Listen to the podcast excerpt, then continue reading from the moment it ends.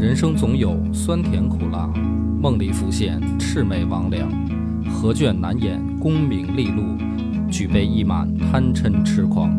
野史下酒四电台，道出不一样的精彩。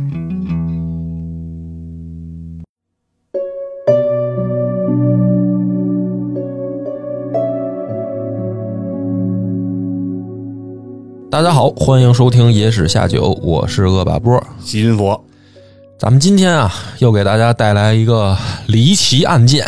嗯佛爷呢，这个知道我之前讲过刺马案，嗯，讲过杨乃武与小白菜哎，啊，这都是清末四大疑案的两个。对，然后今天呢，佛爷要给大家带来的是四大奇案其中的另一个，叫太原奇案。哎，太原奇案，这个里面也是啊，有这个人命，有奸情，嗯，啊，这个离奇曲折，到底是人性的堕落还是道德的扭曲，哎是吧？咱们今天听听这个故事哈，哎是。啊，首先呢，先得前面托付几句啊，托付几句。说点什么呢？就是首先关于这个晚清四大奇案，嗯这个提法其实是有很多版本。是，就是太原奇案在列被列在其中呢，其实只是其中一个版流传的版本。嗯，就是说，并不是说所有的版本中你都会把这个太原奇案列成这个这个晚清四大奇案。嗯，所以可能有听众觉得说啊，我听的那个版本里没有这个太原奇案。嗯啊，就是您也对啊，没因为还有清，也还有清初四大奇案。哎，嗯就是说单说晚清其实也是多个版本。对，然后呢，其实呢，就是把太原奇案呢列到其中，实质上是最晚的一个版本。嗯哎，它是出自这个八十年代北京出版社出过一本书，就叫《晚清四大奇案》。嗯那之中呢，他选取了这个太原奇案这样一个案子。嗯，但是为什么我特别喜欢这个案子呢？你说喜欢喜欢这种这个对探讨，就是说，在这四大奇案，比如在这一我讲述的这一版本中，他所列举的四大奇案分别就是杨乃武与小白菜那个杨乃武案，嗯然后刺马案，然后包括明陵杨月楼案，然后以及这个太原奇案。我为什么会更喜欢这个太原奇案呢？首先啊，是我比较熟悉。为什么我对这个太原这个城市比较熟悉？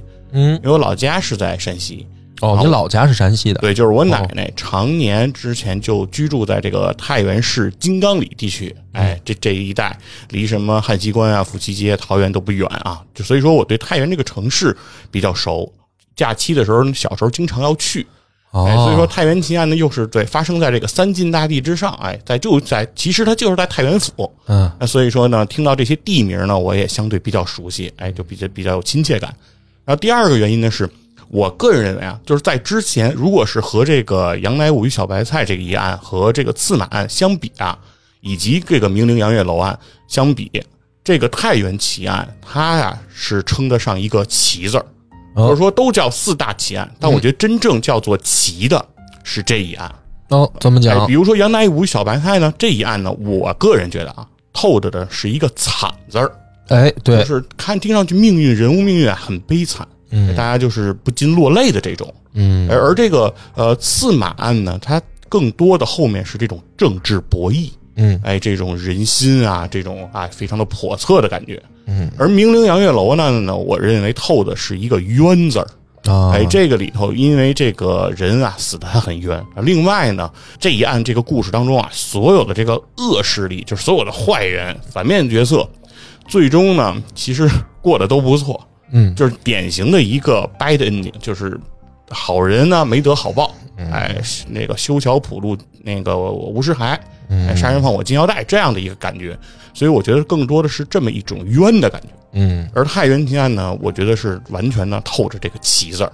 还有一点呢，就是这一案啊、和其他三案相比，是唯一一个慈禧没有参与其中的案子。啊不容易，哎，对，就是晚清的案啊，就是当然还有其他版本的这个这个这个啊奇案啊、冤案啊这种东西，大多数慈禧都深度参与其中。老少不了这老太对，太，跟这个慈禧太后、老佛爷这个关系，哎呀，天哪，是剪不断理还乱，都得从他那儿聊，就跟相当于说一个什么北京小吃、北京的菜肴，必须得跟乾隆或者慈禧扯上点关系，嗯是对这种感觉。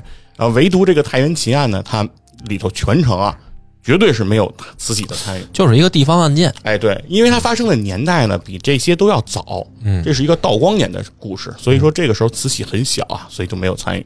所以呢，这里面其实也没有过多的什么政治博弈，什么幕后的这种操作啊等等的这种情节，更多的其实就是一连串的巧合，这个连着巧合，哎的这么一个故事。所以呢，今天就想给大家正好讲讲这个故事啊，咱们听一听这个，哎，能被列入这个晚清四大奇案其中之一的这个太原奇案。那这个故事呢，它发生在道光年，是具体哪一年呢？是道光二十年。道光二十年是不平凡的一年啊！这一年啊，在公元纪年上是一八四零年。嗯，哎，这个学这个中国近现代史，咱们就都知道，是一八四零年发生的大事儿嘛，中英的鸦片战争这一年。也是我们历史课本上把它定为近代史的开端。哎，对，这是这一年。那对于这个当时太原府的阳曲县，哎，这个阳曲县现在也有这个地名啊，就在太原市哎东边的一个啊县级行政机构。阳曲县呢有一个县太爷、县令，叫这个杨崇民。啊，对于杨崇民来讲，这个道光二十年的这一天，绝对又是不平凡的一天。为什么呢？这跟这个鸦片战争没有关系啊，没有这种家国情怀大背景，这个故事里都不会存在的。嗯，对于他为什么觉得不平凡呢？因为他这刚开堂，就是相当于县太爷刚上班刚一上班这个大堂啊就出了很大的乱子。哎，就有一个人非常生气的，哎，薅着另一个人的脖领子，哎，来到公堂之上，哎，就是喧哗，哎，来告状来了。嗯啊，那杨崇明肯定得问，往底下一看呢，哎，很熟悉，来者不是别人，就是这个阳曲县本县特别大的一个大财主，叫这姚半城。嚯，哎，这当然是一个绰号了啊。嗯为什么叫人家半城呢？就相当于说阳曲县啊，这个县一半儿县城里一半儿的产业，嗯都得是他们家的。哎，所以反正这种绰号有的真，有的也不一定。哎那还有镇关西呢，是不是？是不是？也是可能是虚指。哎，总之就是人家肯定是有钱人家。有有钱有势。哎，对，但他薅着的脖领子的这个人呢，也不是一般人，是这个阳曲县本县另一个大财主，叫张百万。哎嗯，这也是这也一个带性格。对，这也是一个那个称号了，就说这个家资百万嘛，张百万。这个呃两个人因为什么事儿在这儿争吵呢？是这个这个呃姚万成说说这张百万啊，这个要悔婚。嗯他当时啊定了我的儿子昨应该在昨天夜里去迎亲，哎，去娶他们家的这闺女。可是呢，我们没娶成，没娶回来。所以呢，我我对这个事儿我非常不满。我觉得这个张张百万啊，他就是想悔婚啊，不不乐意把女儿嫁给我们家了。然后张百万就说啊，回回回老爷啊，回大人，我呢绝对不是悔婚，我绝无悔婚之意。但是事不凑巧，昨天夜里正是姚家哎迎亲之日，但是我闺女突发疾病暴毙嗯死了。嗯啊，我闺女死了，是不是？他所以他娶不成嘛，这肯定娶不成。嗯，而且呢。对，而且呢，我呢作为这个我闺女的爹，是吧？这白发人送黑发人，你也考虑考虑我的感受，我现在很难受的啊，这不是这不是好事儿啊。但是呢，这个姚万成说：“您说我们家就要去娶他们家闺女，他们家闺女就死了，嗯您您说这事儿可能吗死了也要？”。对，然后 然后死了我回办冥婚我也得娶。是，然后这个时候县太爷就说说是啊，就就说事不凑巧，人食五谷杂粮，对吧？都有个头疼脑热。嗯那这个虽然有点太巧，但是也未尝不是真的。哎，到这儿为止，这事儿不难断。是人家说死了呢，就那那能怎么着呢？人家的这个大丧事儿是不是？嗯但是这姚半成说不对，说老爷，他说他们家闺女死了，那我们今天要去吊唁，对不对？这是我们家未过门的媳妇儿，也算半个姚家人。哎，哎，我们去吊唁不过分吧？不过分那那那县太爷说当然可以，啊，对，这个于情于理都是可以的。嗯，但是这张百万不让我看这闺女的尸身，嗯哎，这个尸首啊不让我们看，看我告诉我们说没有，哎，别看，你们回去。产生怀疑了。哎，说说那我可就有点这个不能接受了。说啊，那活要见人，死有尸啊，嗯对不对？你说今天你说死就死了，啊，你现在尸首不给我看，那是不是真死了？是不是就是要悔婚？我现在就是这么想的。对那那这个时候，张百万呢就支支吾吾啊，说：“嗯，老爷，我这里有事儿了。对我为什么不能给他看这尸首呢？哎，我也只能跟您这么说，就是我们家这闺女死是真死了，但这尸首她丢了哦，啊，没了。她昨天夜间她就不翼而飞。不是刚才不是得重病吗？说啊这重病了，人还能跑了？是这尸这尸首没了，有人偷这尸首。哦，有人他说有人偷了。对，有人偷这尸首没了嘛？因为他因为人死不能自移动嘛，那一定是被人偷了。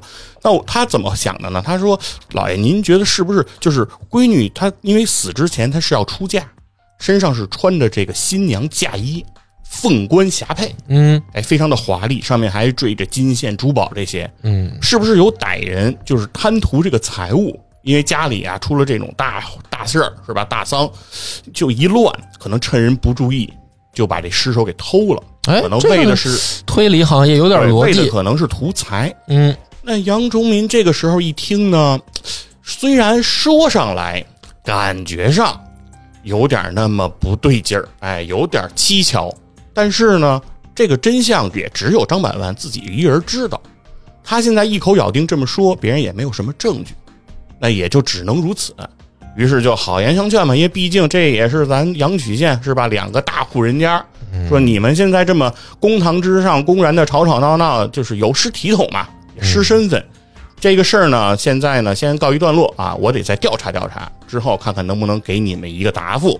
哎，现在你问我，我也没有什么结果，嗯我也不能公然就说张百万就说的一定是假话，是不是？当场把他拿下，这也不可能。所以你们俩就先回去。先立案了吗？哎，对我等我这儿现在呢备个案啊，侦侦查一下。对我调查调查，等调查完了，嘿，我再给你们个答复。于是两个人呢就先行告退了。所以说这一天呢，为什么说是不平凡的一天呢？就事儿极其的多啊。这俩人是刚走，哎，又跑来一个人，是这个阳曲县这个县郊李庄的一个农民啊，一个农户。他跑来说什么呢？他说：“大人，出了大事儿了。”这个这个杨崇民就眉头一皱，啊能出什么大事儿？大最大的事儿还大得过这姚半成和张百万刚才在我这儿撕逼吗？嗯，说今天一早我去打水，我把这个水桶啊顺到这个井里，正要往上提啊，我正往上提，我提呢，我提到一半儿我就觉得有点不对劲，这个气味啊就有些问题，哎，不像是这个井水的这个味道。嗯等我真提上来，我再一看，吓我一跳，这哪是井水呀、这是一桶的血水哟啊，这红的，而且我往底下一看，里头有一具尸体。哎，我现在是发现这事儿了，我赶紧来报官嗯啊，是吧？出了命案了。不是我干的啊。哎 然后这先说清楚了，然后这个这杨崇民呢，哎呀，就一脑门子官司，说这边俩出命案了啊，对，吵架，我还没整明白呢，这边又出了一个命案，上面那还好点，上面那顶多算个盗窃案，就照他们俩那么说，这不行，这有人命了。是啊，这不是发愁嘛？赶紧命这个衙役和仵作，哎，赶紧去查验一下，对吧？得去查验验尸，看看是什么情况。那很快呢，马上底下人就过来回禀，哎，仵作也回了，说验尸完成了，说死的人呢是一个和尚，啊，是个秃子啊，是然后看一看一看那个啊、脑门上的这个戒疤啊，是个和尚。那这个人呢，他死的时候呢，没有穿这个僧衣，他穿的是一个农户家的这种青衣，哎，这个这个死在井中的，而且身上中了两处刀伤，经仵作查验呢，这两处刀伤都是致命伤，所以说这个杀死和尚的人，想必应该是一个用刀的好手。有。哎，因为这两刀呢，不是说像咱们普通人随便一捅，或者捅了很多刀也捅不死人的那种，哎，就两刀，这两刀都很致命。那现在现在呢，这个杨崇民知道了，说，哎，死的人是和尚，反而好办了，因为和尚要想查验这个身份啊，相对还比较容易。啊，周围这几座庙都问问呗。哎，对于是就到这周围这些庙，哎，去打听说你们哪个庙少人了，对不对？然后就过来主持说我们这儿天天少人，都都跑了。哎，对，然后这个时候呢，这个呃阳曲县呢有一个崇善寺，嗯哎，这个主持就过来哎回禀说，哎，确实他们寺少了一个人，嗯而且经过这个尸体的这个比对，确实这个人就是从他们寺，哎，就是他们寺的人认尸去了，死了，对，啊看看见尸体，看了尸体了认出来了。哎，对，但是他说呢，虽然这是从我们寺里出来死的，但这个和尚他可不是我们寺的啊，可他挂单和尚，对他可不是个正式工啊，他不是我们的正式编制，他呢是这个游方挂单的这个和尚，嗯，哎，他可能就是要去别的这个寺庙，比如去这个东京汴梁大相国寺啊，这样途经我们这个寺，那在我们这儿挂单，为什么就是天下寺庙是一家嘛，我啊们？经常进行友好交流。对，这和尚出去化缘啊，指不定走到哪儿。那见到了这个寺庙，一般啊，条件如果允许，都会接待这些其他寺院的这些和尚。嗯，所以他是在我们这儿挂单的啊。然后他呢，这个经常出去要化缘啊。那这一次他出去之后，确实就没回来，一看确实死了。但是呢，还有一个发现是什么呢？这个僧人啊，他在我们寺院一般都是穿这个僧袍，嗯哎，这是这个和尚的工作服嘛。说这次他出去也是穿着僧衣走的，嗯，但现在他身上这衣服不对，哦，县官说：“我懂了，你这袈裟上也绣着金银珠宝呢呗？你那宝贝袈裟哎让人偷了。对，说他这个僧衣没了，哦。哎，当然他没提这个袈裟上的这个珠宝啊，可能应该可能就是普通的，比如说僧衣。普通的也不值得偷。对，那也是僧衣，嗯。反正肯定不是这件衣服，嗯，哎，那等于杨杨崇民当时想，哎呦，玩脑子了啊，这到了我的玩脑的时刻了，啊，这就他就能啊推理了。说那衣服就是关键线索，哎，那就只问一问，因为就在这李庄附近嘛，就去扫听，说这衣服是谁的，有没有人认识？哎，这也是哎，嗯因为衣服有问题嘛，衣服有变化因，为古代他老百姓那个衣服不像咱现在是吧？就是换的勤，嗯然后这个老买的新衣服。古代呢，可能一件衣服能穿好久，哎然后四里八乡的，可能都能认出来，对而不是量产的，对，而且古代衣服都是自己做的，就自己做，它有特点。它不是工业制成品，对？对比如像咱现在都都是优衣库的，你就可能不好弄这。不好弄。嗯，对，那个时候就都是自己做，都有特点，所以人家说，哎，找着这衣服的主人了。这衣服啊，就是李庄一个卖豆腐的，哎，叫这个莫老汉。嗯山西人啊，管这个老汉一般叫老汉儿，嗯这么个说法莫老汉儿，啊，莫老汉儿。莫老汉儿，为为为什么要叫老汉儿呢？就是山西人管这个老年上岁数的男性，基本上都会叫他老汉儿，有点像在咱们北京叫老头儿、老爷子，就这么个意思。嗯所以这莫老汉儿呢，说就是这莫老汉儿的衣服，那赶紧就把这莫老汉儿给提了来了，是吧？那那这衣服是你的，你怎么交代这事儿？孟老汉呢，也是一个草民一个嘛，啊，一见着这个官老爷，那那赶紧就把话都说出来了，嗯，说啊，确实这个死了的这个死和尚穿的这件衣服是我的，哎，确实是我的。那怎么是我的呢？是说我前一阵儿啊，这个我不是个卖豆腐的吗？我卖豆腐，我得做豆腐，做豆腐就得磨豆子。我磨豆子呢，本来我有一头驴，但前一阵儿有人把我那驴给我借走了啊，嗯我就没有驴这个磨这个豆子了，我就得自己推那个磨。嗯我自己推磨就没有驴走得快，所以我磨豆子呀，一般老是一一磨就磨到后半夜去了，哎，哦就很辛苦。嗯那也正是因为我工作的这个比较辛苦呢，这灯呢就是亮的都比较晚，对，因为就是得开有点亮才能干活嘛。所以这个呢，所以说有一天也是到后半夜，我还在那儿干活呢，就有人砸门。我打开门呢，吓我一跳，是一个人穿着这个凤冠霞帔，就是这新娘子的这个哎哎呦衣服，但是他一说话就吓我一跳，怎么吓我一跳？是个男子的声音。嗯哎，他是怎么回事呢？他说这个，他说他是一个和尚，哎，是这崇善寺的一个和尚。嗯他说他今天莫名其妙被人给弄晕了，之后等他醒转过来，他就发现自己的这个僧衣让人给换了，嗯，换了这么一身凤冠霞帔这两件案子好像要勾连起啊。来。然后他这样一说呢，他说他说我穿着这个，我没法回庙里。对吧？哦就是我们那个地因为方，庙里边这帮人啊，憋的时间太久了，我哎要穿这个回去，那就出大事儿了。对，就庙里的人啊，对这个东西的认知都是很有限的，对吧？这不是一个世界，他们无法理解，就是为什么我能穿出这身来，对吧？老头说对呀，就是我也无法理解，一个和尚穿凤冠霞帔，你是跟我玩 cosplay 吗？一装屁不行吗？是吧？然后就说那怎么办呢？这和尚就说说我现在啊，想跟你讨件衣服，你找一身你的这个旧衣服给我。嗯我呢没有钱，因为你看我衣服都被人换了，我肯定没身上什么钱都没有。但是呢，我身上这个凤冠霞帔，他身上的金线呀、这玛瑙啊、坠的这珠宝啊，肯定是很值钱的，肯定比你的衣服贵。对，肯定比你的衣服值钱的多。你拿着这衣服呢，你去卖也好，你去怎么处理也好，你去呃，就是算是弥补你的损失，哎，换一件你那普通衣服给我就行。哎，这么一来呢，等于穆老汉就说，那我就帮他这忙嘛，又找了一件我的这个青衣给他了，他就把他那凤冠霞帔的衣服就给了我了。嗯，然后后来呢，他现在就死了，但是他走了是不是？对，他就走了。那所以这线索到这儿又断哎，了。对他现在死了，但是和我可就没有关系啊。对就是换完衣服，我后边发生的事我就都不知道了。莫老号说半天，只是解释了衣服怎么跑他身上去。哎哎哎，就说我只知道他换衣服，后边我可不知道了。然后那县太爷呢说，那既然你说凤冠霞帔在你家，赶紧命人到莫老汉家去搜查，就把这凤冠霞帔给取来了。嗯，因为在杨崇民现在心中，一下也把这两个案子勾连到一起了。这估计就是张百万他哎们家的。，说这是不是可以并案了，对不对？嗯于是马上又找人把这个姚半成和这个张百万给请来了，对吧？认认这衣服，这是不是你们那个办婚礼用的这个这衣服，对不对？但这里面就有一个很难解释的点，就是如果有这么一个贼，他去偷了张百万家闺女的这个尸体，是如果是为了衣服，那么为什么又要把这个衣服穿在这个和尚身上，对吧？他这个动机是什么？是，所以说呢，现在的现在呢，这个姚半成和这个张百万就来了。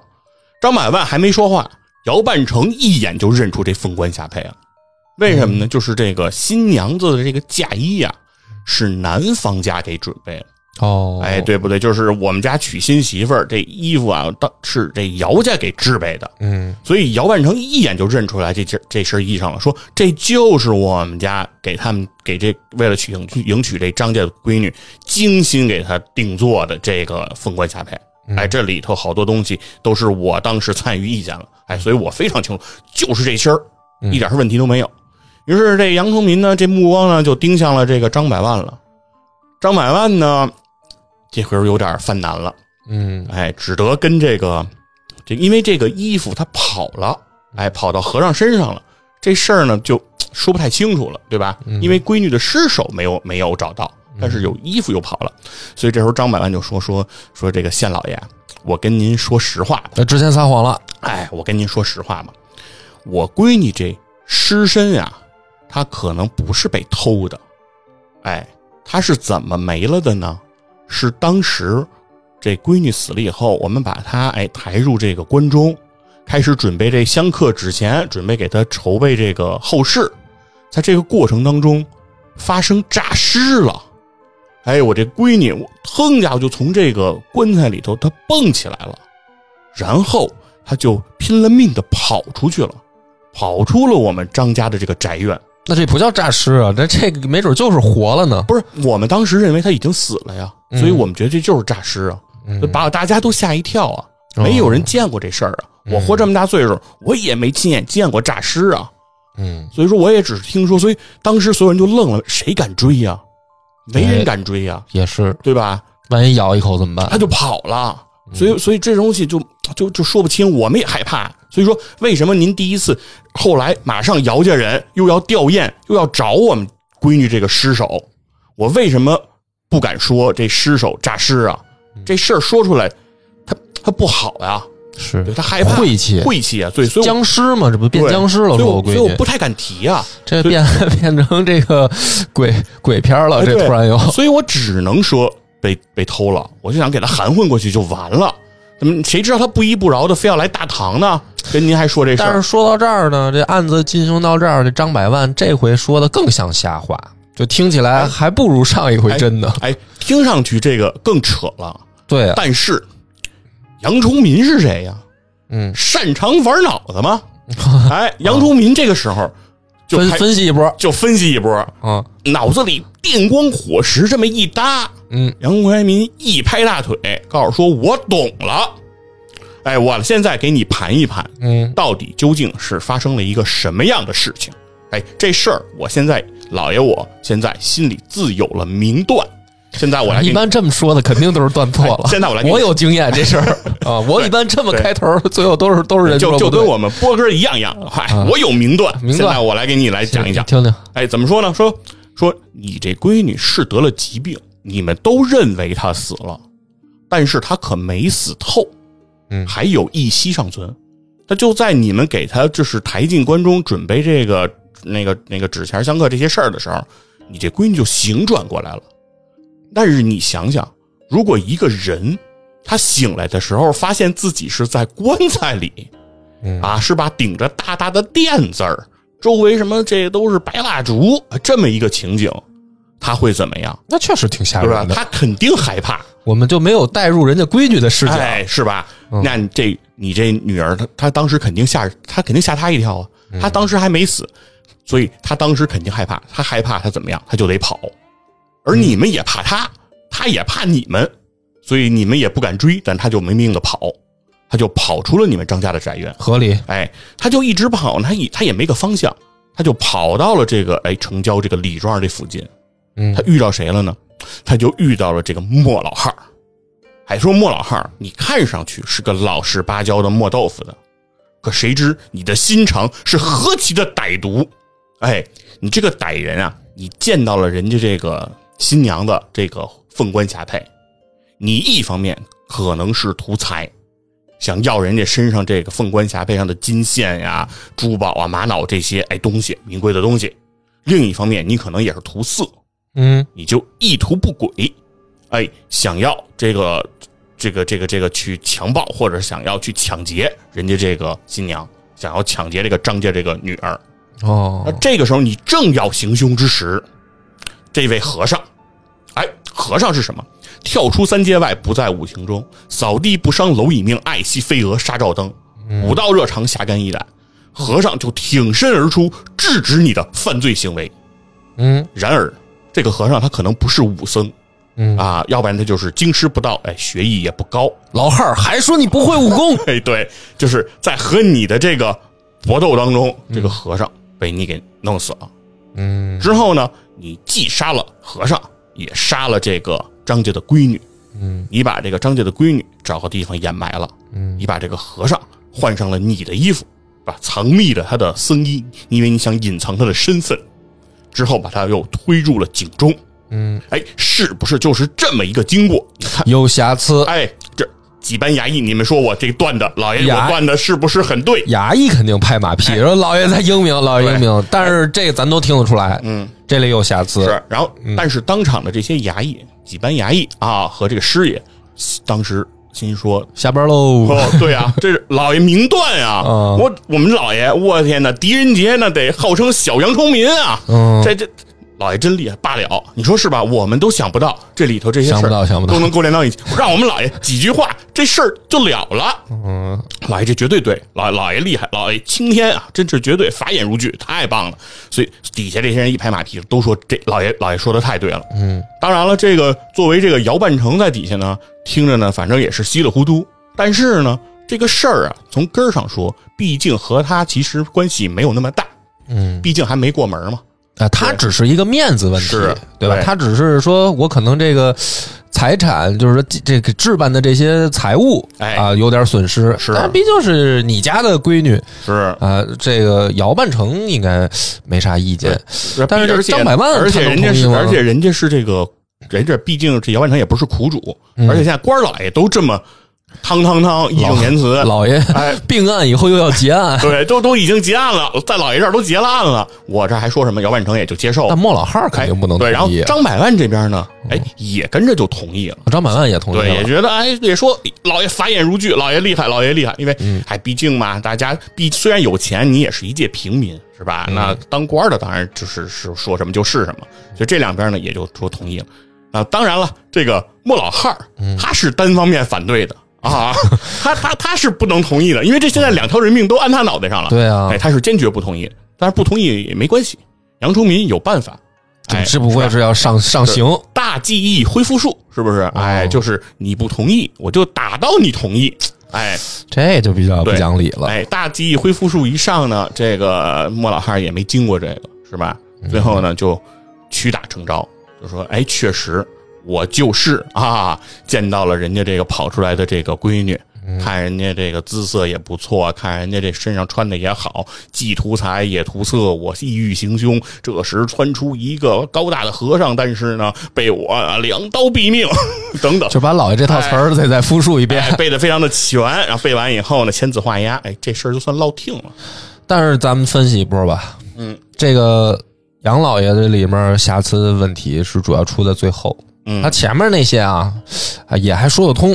他最后的问题就是说，如果这莫老汉处理尸体，嗯假如说有两具尸体，那他可以一块儿处理，比如他挖一坑埋，嗯他反正埋一女的也是埋，他挖深点儿把男的也埋里边儿，也就埋了。那没有必要说分开处理尸体，对吧？嗯这是第一个瑕疵。你怎么解释必须要分开处理这件事儿？嗯第二个是，如果你要分开处理，那么你给和尚换上你的衣服，假如说是说为了隐藏他的身份，但是换衣服做不到，因为这和尚是一秃子，嗯，他有点儿，是。对吧？你隐藏身份，光靠换衣服这事儿是做不到的，说不而且你留下了你的线索，是。你给他换上你的衣服，你这等于就是神经病嘛？对啊，你这就是这这此地无银三百两嘛，就差在那个和尚身上写“啊签名杀人者莫老汉”呢。就是啊，所以呢，这个是第二个重大的瑕疵，嗯。对吧？第三个瑕疵就是说，这个刀伤，那你莫老汉会不会武功啊？因为前面说了，这和尚两刀毙命，像高手所为。是。莫老汉一个磨豆腐的，除非说他真的是隐藏多年的这个武林高手嗯，常威。啊，啊，对不对？那么如果不是这样的话，那这个就是第三个疑点他不符合这个尸检报告的这个，哎。所以这个莫老汉呢，他就吃了没文化的亏。哎，他有文化也没有用，因为杨崇民已经自认狄仁杰是小杨崇民了。你想想，嗯他他很非常的自信啊，非常的自信啊，就是他说完这个，大家一一一给他起哄，一说他好，哎，这最可怕，哎对这最可怕，就是人啊，他有的时候他这个盲目是是周围人造成这个，尤其是位置越高的人，而而且嗯而且啊，他也是心里着急。你想，两个这么奇怪的事儿发生在他眼前，哦他用这样的办法，歘的一下就给解决了。哎然后哎，你说这也啊，对然，后这里头呢，是吧？这这个公务人员嗯都赞同，对，你说这也对，然后他未必不知道自己的推理有问题，对对不对但是他要结案，对啊因为这个是命案，对他得了了这事儿。我得在这个我不能说有未破的案件在我这地面上，那正好这莫老汉你就认倒霉，这也是一种可而且，你想想他这样的话呢，这个两个大财主姚半成、张百万他们也满意，嗯对不对？那就你莫老汉儿不满意，你算什么呢？对不对？在人家现到这个在封建那个年代，对吧？在那个欺负穷人，对吧？这个你那么底层，你能翻得了天吗？我说什么不就是什么吗？而且啊这出了这么大的案，我一个一两两命两命的这个案，我没用多长时间，我须臾之间破案，我往上报完了，我不得得到重重的奖赏，对不对？嗯所以赶紧写这个报告，就说我这个已经破案了，结案了，现在就开始向上一级一级的报，哎，报到这个太原府，哎，知府手里，嗯再报到巡抚手里，再报到总督手里，最后再送到京城，哎，到了刑部，嗯等刑部复核呢，再层层回来，然后最后呢，秋后一问斩，这事儿就了了，结束，非常好，已经走到程序当中了。杨崇民觉得，哎，虽然一八四零年将会发生鸦片战争，但是和我也没有什么关系哈、非常开心。但就在这个走程序的过程当中啊，这几日之中，又来了一个人，大堂之上，嗯，而且还手里拿着一个送状，是来喊冤的。有何冤情？哎，他来替谁喊冤呢？他说他就是来替这个莫老汉儿来喊冤的。莫老汉儿，哎他说有有叫儿子吗？他说前几日发生的这个莫老汉儿是连毙两条人命的这个重大的这个刑事案件，嗯，这莫老汉儿绝无可能是凶手。哎，对，但还有一个问题啊，如果说莫老汉儿是凶手的话，他们得找那个闺女的尸体啊。嗯，天黑，那个看不清，他也忘了啊，埋不着哦不不需要形成完整的犯罪链条，在那个年代啊啊，不需要。那这个，但这个人一来呢，也震惊了杨崇民。哎，我已经给他办成铁案了，对吧？我跟上级太原知府那边汇报的时候，我把这我说这个案子绝无疑点，哎，铁案啊。这当官的就怕喊冤，哎，是你现在要把他给翻过来，要翻案。对，那你是谁？那赶紧在大堂之上问话，就来者何人啊？啊，来的这个人呢说，我叫曹文煌。嗯，哎，我曹文煌是谁呢？哎，这得话得从头从头说，是说什么呢？是说这个张家啊，这个和我们曹家啊，我们两家是世交，关系都非常的好。我们曹家呢，之前一直是书香门第，但到了我父亲这一辈儿，我父亲叫曹世纪，我父亲呢开始这个学着这个经商，也和这个张家啊有很多这个生意上的往来，所以关系就非常的紧密。而我父亲做生意呢也非常的厉害啊，所以我们家这个也是家趁人直啊，非常的有钱，所以我们家跟张家关系就一直都特别的好。所以呢，我和这个张家的这个女儿，我俩从小也是青梅竹马，从小就在一块儿。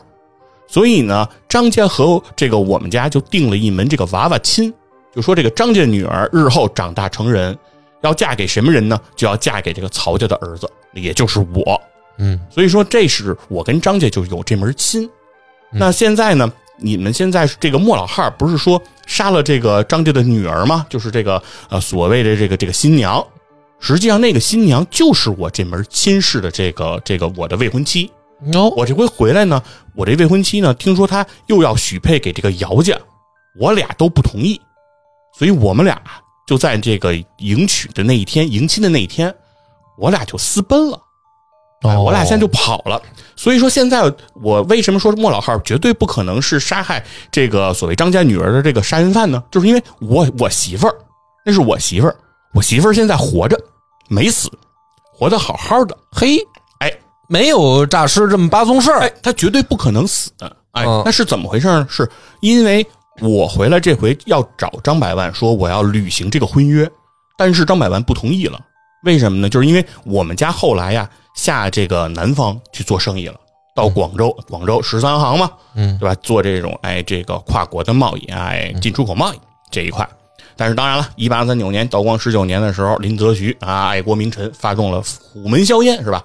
导致这个进出口贸易估计也不太好做，所以就是家道中落，投资失败，所以我们家呢等于就败了。嗯，所以我们家没有没钱了，而且我父亲母亲呢，等于家里的人呢也大半就都死了，只剩现在我一个人了。嗯，所以等于张百万呢觉得呢我也没势力也没钱，就反悔了嘿，啊。之前定的这八万亲啊，他就说不认账了。这张百万听到这儿又撒谎，哎又这势利眼儿，这人品不怎么样。哎，就说把这闺女，他又想重新这个许配给这个姚半成，就人家是这跟人家门当户对，嗯哎，是有钱人，所以但是我们不同意嘛，所以就只能在这个迎亲的这一天，我们就得跑。为什么？就是一旦过了门儿就没机会了，从人姚家跑就是完全不可能了，对吧？那也是另一回事儿。是，那张家的，而且张家自己有自己，就是闺女有自己的丫鬟什么的，还比较支持我们，所以在他们帮助下，我们就跑出来了。跑出来是跑出来了，但是啊，这个张家闺女这个是大门不出二门不迈的，人大家闺秀，从来没出过远门啊，就跑不动。我们出来跑了没多远，就在李庄这附近，她就实在是走不动了，我们就没有办法了，所以我们就砸开了一个还亮着灯的这个人家，就是这个莫老汉儿家。嗯他呢还在家。那这个时候呢，我们呢就把我们这个遭遇呢跟这个莫老汉说了。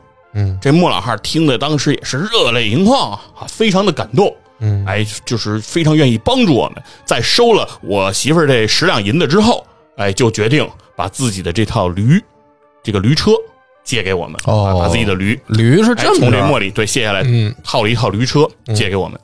为什么呢？说因为我是有投奔的目的地的，我要投奔谁呢？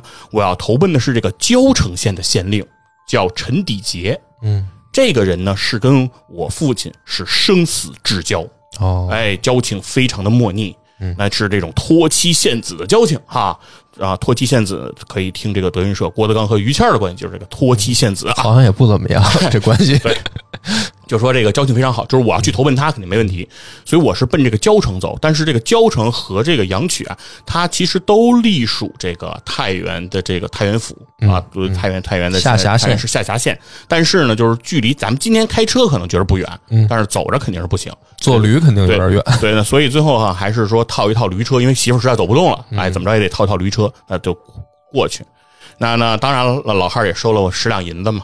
哎，但老汉儿也说了，说虽然收你十两银子，可这不是卖驴啊，嗯，不是说我把驴卖你了，我这个是就是借给你用，就是这老汉儿真会做生意。哎，对，就是你到了这个交城呢，你安顿好了，你这抓紧把这个驴车赶着回来。十两银子不能再买一头哎，吗？当然，十两银子按道理说，按当时的这购买力来说，买他这头驴呢是绰绰有余的。嗯，哎，但是呢，这个哎，莫老汉儿嘛，是吧？你算一下，你知道，一两银子粗算相当于现在的一千块钱，1000块钱因为物价有波动啊，没那么准确。粗算一千块钱，对十两差不多一万一，万块钱嘛，一万块钱买头驴的话，其实应该差不多差不多，差不多按当年肯定是够，但是呢，就是说这老汉儿人家也说了，不是买，是是借，那你还得还我。嗯到时候你，因为我这磨豆腐哎还指这驴，哎是，所以说呢，他说，于是我呢就是到了这个交城县，找到这个知县陈地杰呢安顿好，我就赶紧把媳妇儿放在了这个呃县府，然后自己就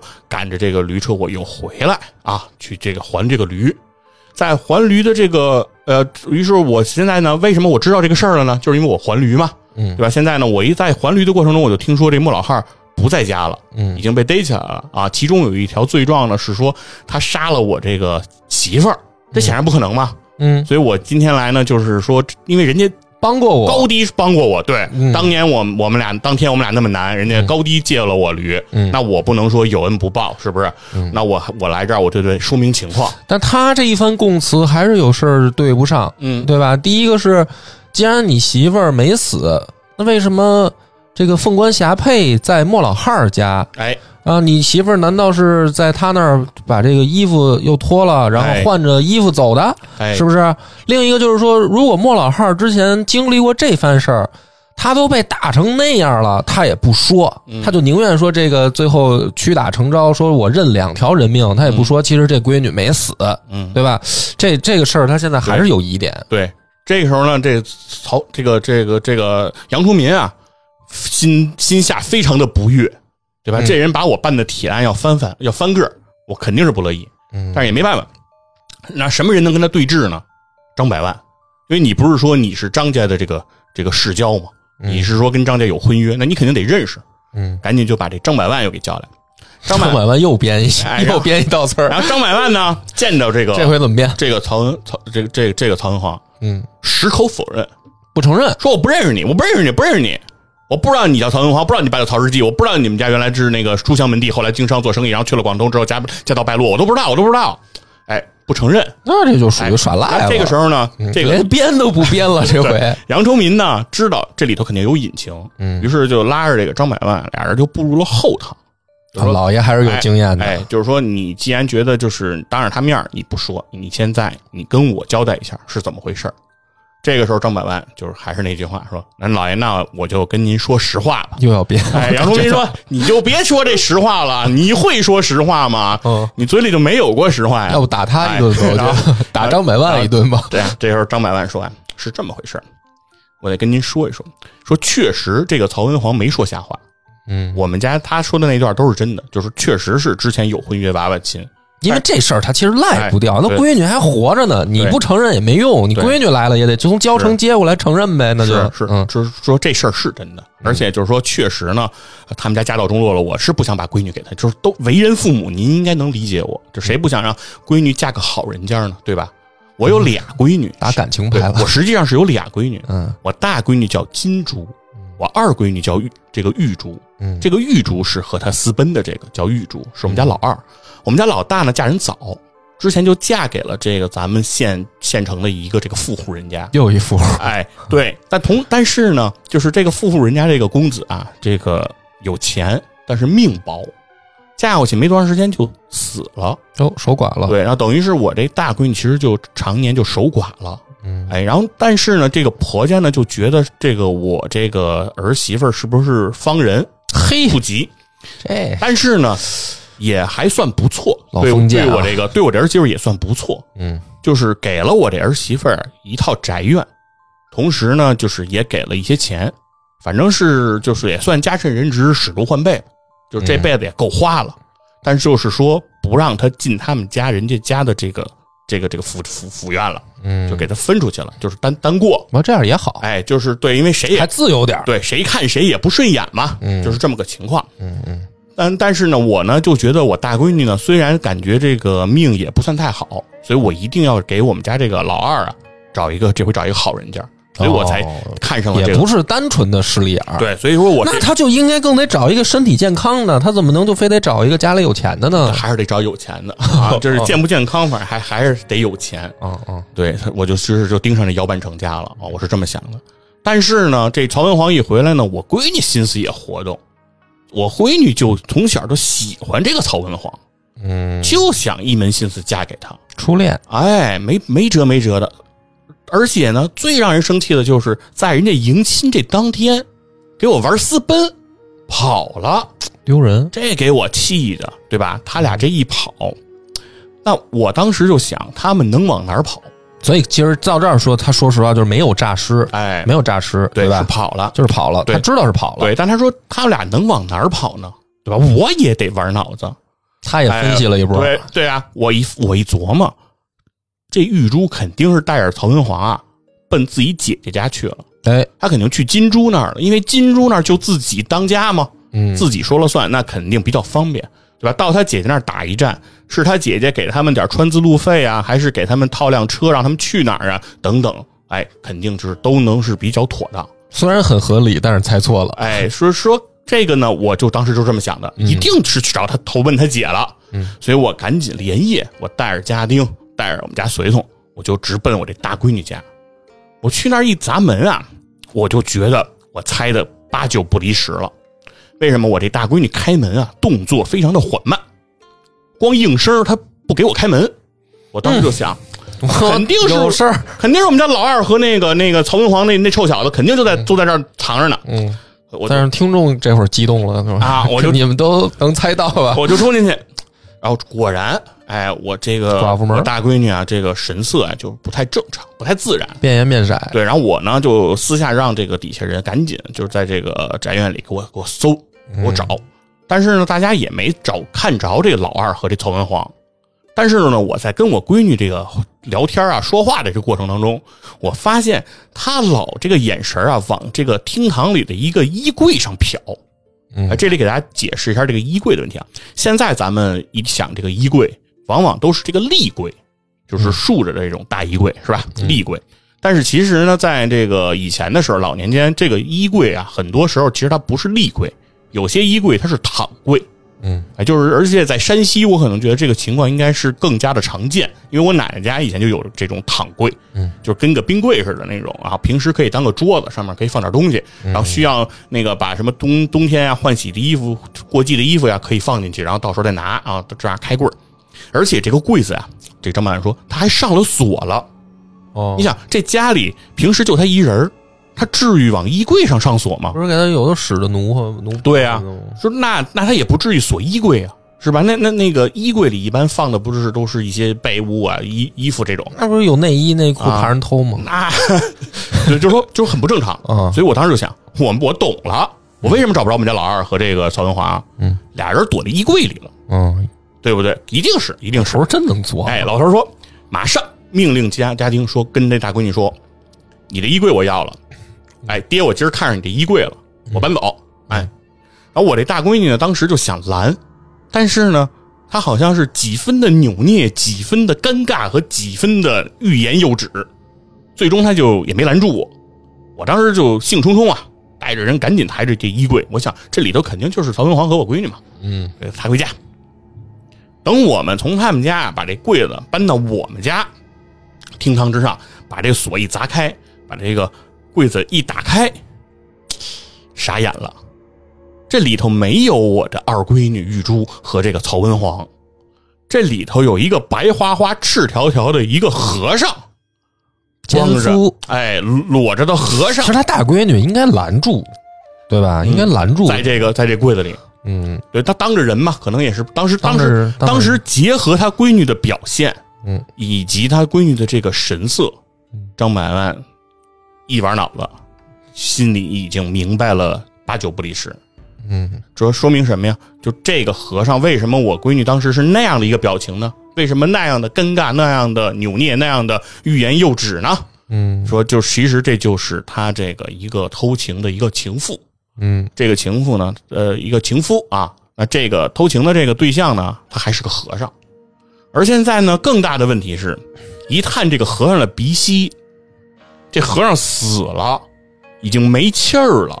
有因为什么呢？就是因为这个家人去这个搜索，跟这个闺女聊天儿然后最后又抬这个箱子抬回自己的这个宅院，时间功夫有点大了。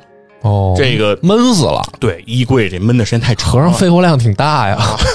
这给这和尚闷死了。哦，当时就说，这这玩意儿尴尬了 没找着二闺女，还摊上人命了，嗯，对吧？这事儿，这个和尚死了，感觉跟自己好像也脱不了太多干，也脱不了脱不了什么太小的干系啊。自己肯定也被也被追究，这事儿有点难办。但是呢，突然灵机一动，说这和尚也别白死，干脆咱这么着，这个老二不是跟人私奔了吗？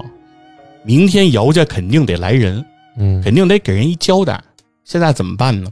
就说这二闺女得病死了，嗯就给这个和尚把我闺女那凤冠霞帔给她换上，嗯拿她当我二闺女，我给她办了后事，我给她发了丧，出了殡，我给她一埋，这一下等于就妥了，是不是？哦我就跟辽万成说，我家不是悔婚，不是悔婚约，是闺女确实没了，我们也很悲痛。那这样呢，和尚这事儿呢，也就人不知鬼不觉了。同时呢，我闺女这事儿在对姚家我也有个交代，嗯，我就是这么想的。但是呢，就在我们准备这后事，把它放进那棺材里的时之后啊，我们也就开始忙叨，跟之前其实的情况一样，突然就诈尸了。和尚诈尸了。对他们就是他这回是确定是和尚诈尸了，说确实有诈尸啊，老爷确实有诈尸啊。我觉得杨县令现在能不能相信他？就是不是听到这儿又觉得他在编故事？说这和尚他就跑出去了，嗯穿着这身凤冠霞帔就跑出去了。然后在对在对之前这个莫老汉的这个口供，哎，好像确实也有几分合理，对吧？一个和尚。然后跟人家这个金珠在偷情之后呢，被抬进了这个张家的这个府院，啊，跟莫老汉最开始那口供哎对上了，能对上，能对上，这不就一下就对上了吗？等于莫老汉挺忙，当天晚上先接待了一对情侣，把驴给人换了，是后来又来一和尚，又对给人一身衣服。对，然后莫老汉当天可能觉得自己这财运真是不错，嗯前面先借驴给了十两银子，后边又有人来送凤冠霞帔啊。嗯但是呢，他是没有把这两件事能给联系到一块儿。但这也够巧的，啊这俩正好就都跑到莫老汉他们家。哎，对，这要不说这是奇案呢。莫老汉住这位置，看来是村口，我觉得啊 是啊，所以说呢，这回杨崇民就觉得哦，这个事情可能啊不是这个之前我玩脑子联系的那样，嗯可能这是一个真事儿。但是这和尚怎么死了呢？对吧？呃，对啊，那还得问这个曹文皇，因为曹文皇是过来申冤的嘛。他说这两桩命案都和莫老汉无关，那还有一桩命案是不是和这个莫老汉有关，对吧？还还得还得问这曹文皇。曹文皇怎么会知道所以？所以所以他又又去大堂问曹文皇，对吧？嗯嗯说曹文皇，你现在说说，你说这和尚绝对不是这莫老汉杀的，你可有证据，对吧？你可有可有的说。这曹文皇说啊，我也确认这和尚他也不是莫老汉所杀，为什么呢？我不是从这个交城县给这个阳曲县这个李庄的莫老汉来还驴吗？我赶上这个驴车呀，我途中啊，我经过这个晋祠，哎，嗯。晋祠呢现在也是这个山西太原一个著名的景点了，旅旅游。哎景点儿，对，那晋祠呢也是在这个太原的这个郊区嗯。啊、我路过这个晋祠那个那个地儿，我在晋祠那个地儿啊，我见着一个我的以前的哥们儿，姓吴，他是个屠户，就是杀、杀猪的嗯。啊，从小呢就跟我认识，以前也在一块儿玩过，比较熟，所以呢我在晋祠见着他呢，我也很惊讶，说哎你怎么搬到这儿来住了，是吧？嗯然后于是呢，我这哥哥呢就拉着我说：“兄弟，好多年不见了，是吧？你们家自从南下以后就再也没见着。”于是跟我说喝点酒。哎，我说那就跟他喝喝上几盅，对吧？聊一聊。那在这个聊天的过程当中呢，我就把我家境败落呀，包括这个张百万家又不愿意把闺女给我这些呃窝心事儿，我就跟我这哥哥聊了几句，说我说我现在挺不挺不顺的啊，这家境也不好了，人家也看不上我。那这个时候呢，我这哥哥说呀，咱也是喝了酒了啊，当哥哥的现在也心里难受。嗯我说你有什么难受呢？说哥我呀摊上人命了，我杀了人了。俩人比惨了啊是吧？在这儿，胡屠户说呀，我杀了个和尚。哦曹文皇说你怎么会杀了个和尚呢？而且你这怎么搬到晋祠了？以前你不是在李庄那一带住吗？是吧？怎么跑这边来了？那个这个这个吴屠户就说说是我呀，那天我买肉卖肉，我不是屠户吗？我卖完肉回家，结果回家我就看见一个和尚进了我们家，意图对你嫂子不轨。哎，这个是怎么什么？你想我这辈子最大的成就就是娶了你这嫂子。哎，你嫂子长得那真真是哎呦那个好看是吧？又勾勾又丢丢，我这辈子我就特爱我这媳妇儿。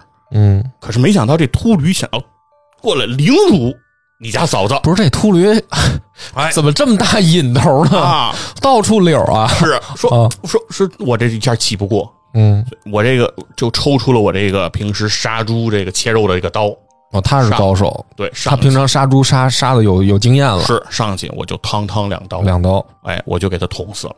哦，捅死之后，我就给他扔井里了。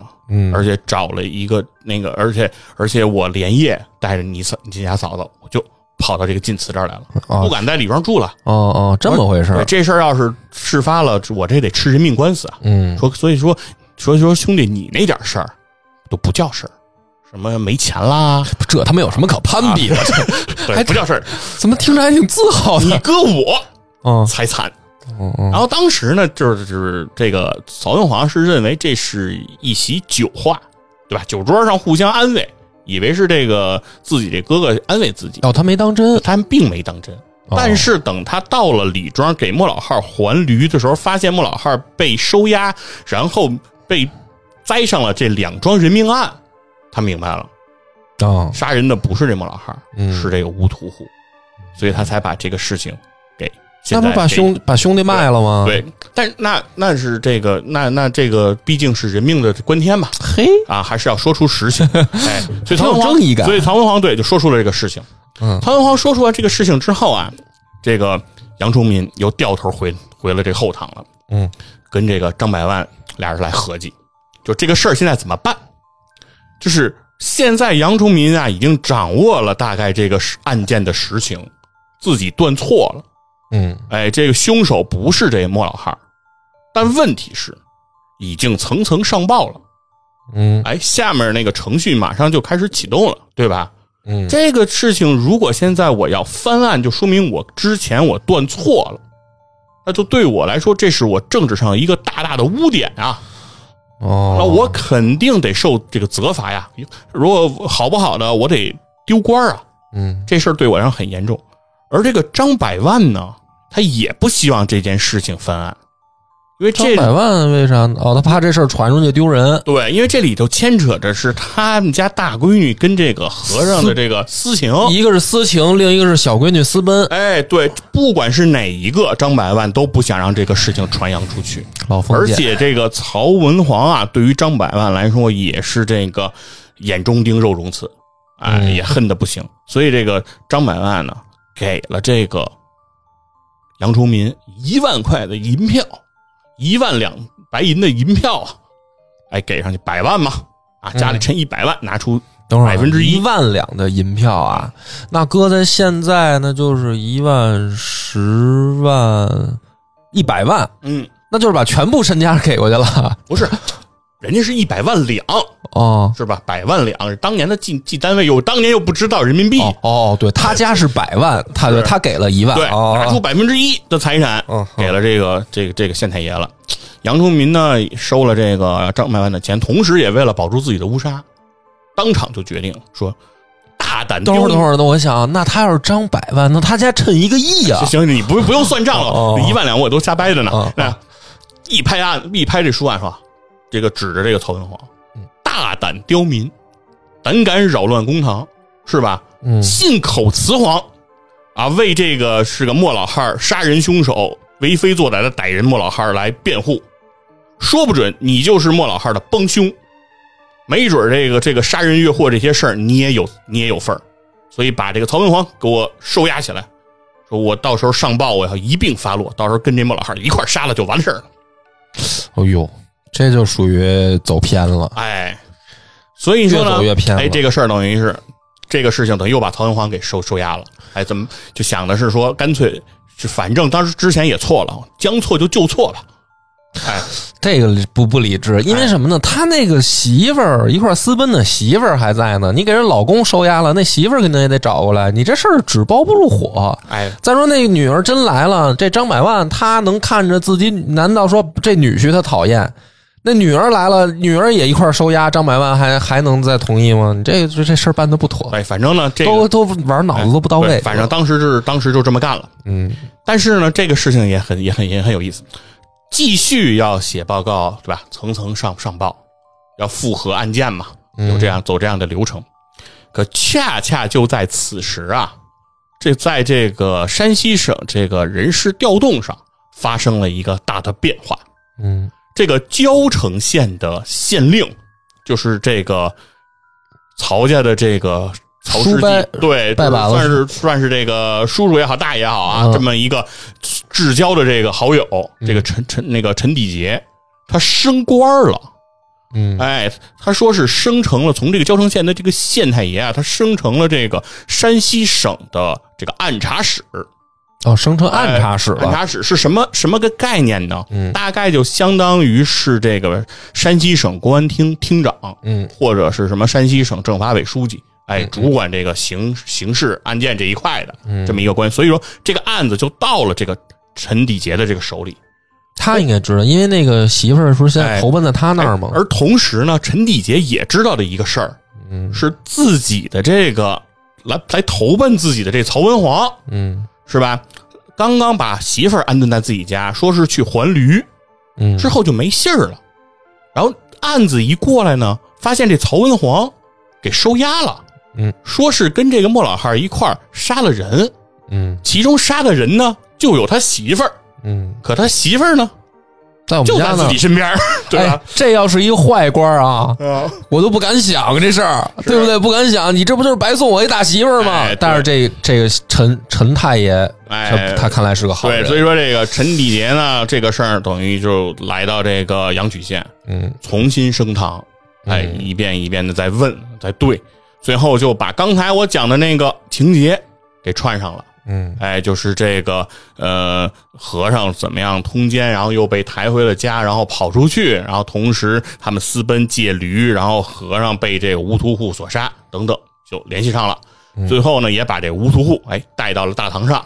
乌屠户呢也供认不讳啊，确实是个光棍啊。其实，如果从文学创作上讲，真的是在这儿收尾的时候，要是收成说这个陈太爷，嗯他一看这个事儿，他真的就是使黑黑心，嗯，对吧？就是把人家媳妇儿就占为己有，因为反正你老公收押了，你现在在档案上你是一死人，对，我就白占了你了。这这个故事要编到这儿，这个就文学文学上来说，这个悲惨啊，它就是突出来了。然后逐然后逐一发落嘛，嗯逐一发落就是这个，首先是杨崇民，阳曲县的这个县令是吧？这玩忽职守，贪赃枉法，草菅人命，嗯哎，所以摘去这个官帽，脱掉官衣，然后准备这个发落。草菅人命未遂，对，肯定反正是官是丢了啊，肯定丢是不官儿是要不负刑责呢？就是回头再再再议哈。嗯然后同时呢，这个呃张百万的这大闺女金珠那他哎他也是，那这个私个通这个僧侣，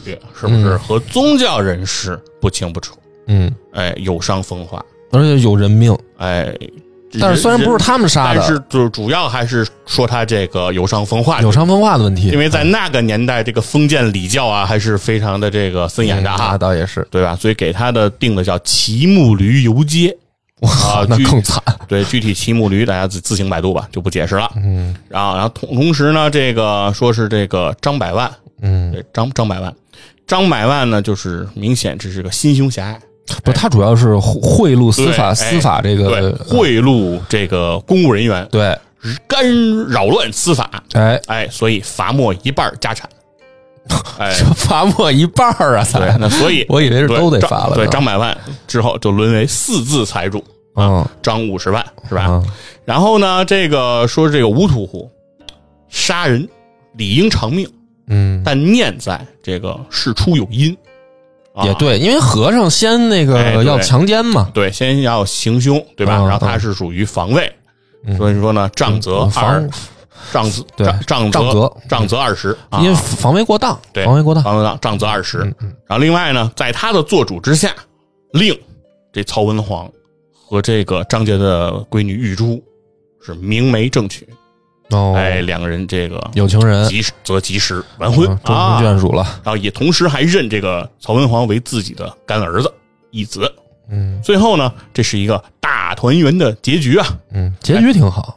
哎，所以说在这一案啊和其他那个三案相比，它的结局是最好的一个结局。嗯哎，是一个十足的这个 happy ending，就是坏人得到了这样的一个惩处，然后好人啊都得到了这个非常好的好报。那同时在这个故事当中，大家也可以听到，就是里面的这种反转啊、转折和这个巧合，这确实很巧哎，合，层出不穷啊，层出不穷。主要是莫老汉那一晚上哎比较忙。对，非常的巧合，就所有的事件，所以说这个这个案件实质上它特别适合进行这种影视剧的改编。而且是多线叙事，对对，而且确实就是很多的影视剧实质上也是就这个案子做过这种影视剧的这个创作。哎，所以说因为它非常它的节奏非常适合，嗯，因为它有交汇点，有并行线。就是不用你那些有的导演非得给打乱时间线，这人家时间线本来就是多线的，是一会儿得这儿，一会儿得那儿。而且每个字的供述，这这个每次张老每次这个张百万说我说实话，嗯那后边就都不是实话不是实话。关键是这个杨县令啊，有点拉胯。你说他从头到尾吧，他就这只玩脑子，他就没玩到点儿上，嗯对吧？唯唯一最后这个给他机会了，因为这案子都不用他破了，真相就摆在眼前了，竟然还选择了这个贪赃枉法。对当然杨杨县令太拉胯了对，了。当然他的这个人物呢，形象，他的行为呢，也是为了故事这种设定。嗯所以说这里就得提一点，就是还这个案子叫他奇案，其实还有还有一奇，嗯，就是说太原奇案本身这件事情是不是一件真事儿？嗯。实际上是在这个历史上，这件事情是被讨论的，或者说这里面有很多的疑点的。嗯，因为所有的这个案件当中发生的这种巧合也好，这种呃蹊跷也好，在生活中啊，大多我们还是可以给它解释的，嗯。就说就是巧了。嗯，生活中比这还巧的事儿还有呢，比这还离奇的事儿还有呢，对吧？是那你楼上掉个花盆，底下正好砸死个人，巧不巧？哎这巧事儿都有，对对吧？就是说，就就是说，我们相信它是有可能发生的，但是独独是一件事儿，就是这个故事的这个结局，就是这个陈底杰的这个人事调动，就是他的这个着生嗯是非常的蹊跷且很难解释的，因为县令啊，嗯，这个在清朝这个官制，嗯县令是这个正七品。嗯那如果是这个京师的县令，嗯，是能到叫纵六品，哎，或者叫从六品啊，这个字儿看你怎么读。那京师的，也就是说，可能是比如说副，像明朝叫副郭嘛，哎，对，就是比如说你的这个县县治嗯所在地正好跟你的上级单位是同一个地儿，嗯咱们比如说。比如说长安十二时辰里面，对吧？它是长安，对。但是比如说它有万年县，那你万年县的这个县令，嗯。他的这个升迁可能会快一点，是，嗯。反正就是他的官级会高半级，对。啊，但是他总之呢，大概就是个六七品这样一个程度。嗯。而阳曲县或者交城县，它一定是个正七品的这个官职，嗯嗯。而这个按察使这个官职，它就非常高了，嗯，它大概是这个纵三品，但是他得看他是哪儿的按察使，对，因为他是山西这个巡就是抚衙门的巡抚衙门的按察使，察使，对，他的级别是很很高的。嗯，这之中其实跨度就非常大了，因为巡抚应该就已经能到正正四品吧，还是正三品、啊？呃，巡抚就是正三品，巡抚是正对，然后三品，巡抚的按察使是纵三品。纵三品对对，然后当然，在这个流传故事版版本当中，也有一说说说这个陈底杰他升任的不是按察使，他升任的是这个太原的知府，太原府的知府。但即便是太原府的知府，也至少是纵四品这样的一个官阶，嗯就是他依然是一个很高的官阶，就是他从正七品的这个擢升啊，嗯，是有点太快了。而在历史上啊，如果陈底杰确有此人的话，如果他发生了如此重大的破格提拔，在史料中是必会留下此人一笔的。嗯，他肯定得，他要肯定是干了什么事儿，他肯定得立大功，对对吧？他得立什么样的大功？他得帮这个道道光年嘛，他得帮道光挡过子弹，是吧？帮道光挨过枪，可能他有这样的升迁的可能性。嗯，否则他很难啊。就是这个大家得一级一级的提嘛，嗯包括在历史上有很多能够呃快速提升的这些，除非你当时是淮军体系的，啊，就是不管你是什么体系，就是说你可能能升得很快，嗯，但是你也可能得按部就班，就是在每一个关节你得待上一段时间，再往上升。可能可能你待不到一年，不到几个月，你可能就升了，但是一定也是一条路径嘛，一定得是这样一级一级走。但是它能升得这么快，实质上是就是在整个的这个系统上来讲，是不是特别合理？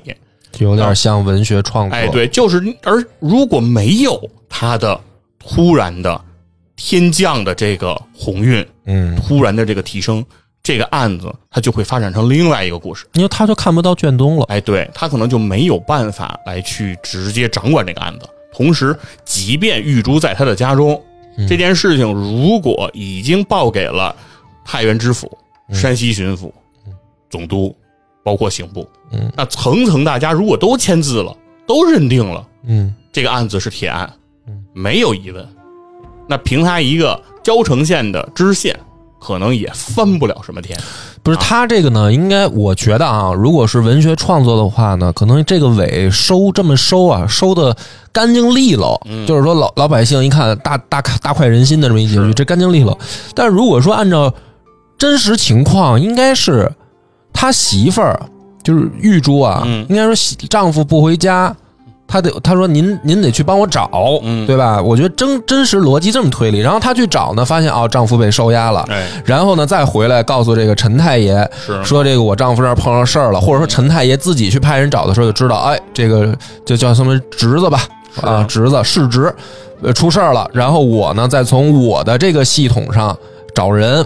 对吧？帮忙，然后而且呢，要申请异地办理，嗯，就是异地审案嘛是。因为你的那个案发的县的县令涉案了，嗯那么按照这个起码大清律，我得申请，就是在换一个地方再再审。是然后再一层一层的可能再往上报，对吧？比如说再报到这个府一级，然后咱们再翻案。他就是说按照真实逻辑，这样他才是更符合实际情况。是，而但是这么写呢，从文学上来讲，肯定就不漂亮对，而且这个故事啊它就会变了，啊它就会变成另一个杨乃武案，啊，对吧？又会牵扯一个民告官的问题。哎，对，对吧？它就是变成另外一个，而且而且咱们再如果试想一下，就是说这一次离奇的这个擢升，嗯，升官的不是陈地杰，如果如果是这个哎杨县令，是杨崇民，对吧？得到了张百万的家资的支持，活动了关节儿，他升任了，对吧？那这个故事就会完全是一个另外一个走向，对吧？你玉珠再想翻天，那真的是比登天还难了。那可能他就翻不了对，了。那就绝对是另一个悲剧的结尾。嗯所以这个故事为什么我就说他喜欢他呢？就是也恰恰在这儿，就是他在这个流传的过程当中，他最终是锁定了一个喜剧的结尾，嗯。哎，让大家呢就是虽然是个呃这种这个有这个人命啊，这个、这个比较悲惨的一个案件，但是呢，大家看完以后呢，心里呢还是比较舒服的，哎，你的嗯情绪能找到一个出口。嗯，所以说，相对来说呢，比起之前的的那个聊的那个刺马包括这个杨乃武的案呢，人呢都会舒服一些。哎，嗯这个所以也是我今天想给大家聊一聊啊，就是你完全可以把它当成一个故事，然后当成一种呃不关什么痛痒的这种感觉来嗯来去思考这故事，讲得好就就挺好的。挺好。今天这一集这个整个结构故事啊，这个高潮迭起嗯，啊，离奇曲折，是所以这个大家也能听得明白啊对。这个故事好，就是故事有意思。其实刚开始跟大家说啊，这是一个真正的奇案。嗯其实说这些话呢是挺有风险的，嗯是给大家吊胃口吊的比较高，是吧？可能就是大家会说啊，这有什么呀？就带着这样的心态。但是我的呢自信来自于这个故事，它本身编纂的太这个契合了，就是它的每一个时间点压的都非常的合适。是哎，所以说听上去就很舒服的一个感觉。嗯，好，那咱们今天的节目就到此为止，感谢大家的收听，拜拜。拜拜。我们的微信公众号叫“柳南故事”，柳树的柳，南方的南。如果还没听够的朋友，欢迎您来订阅关注。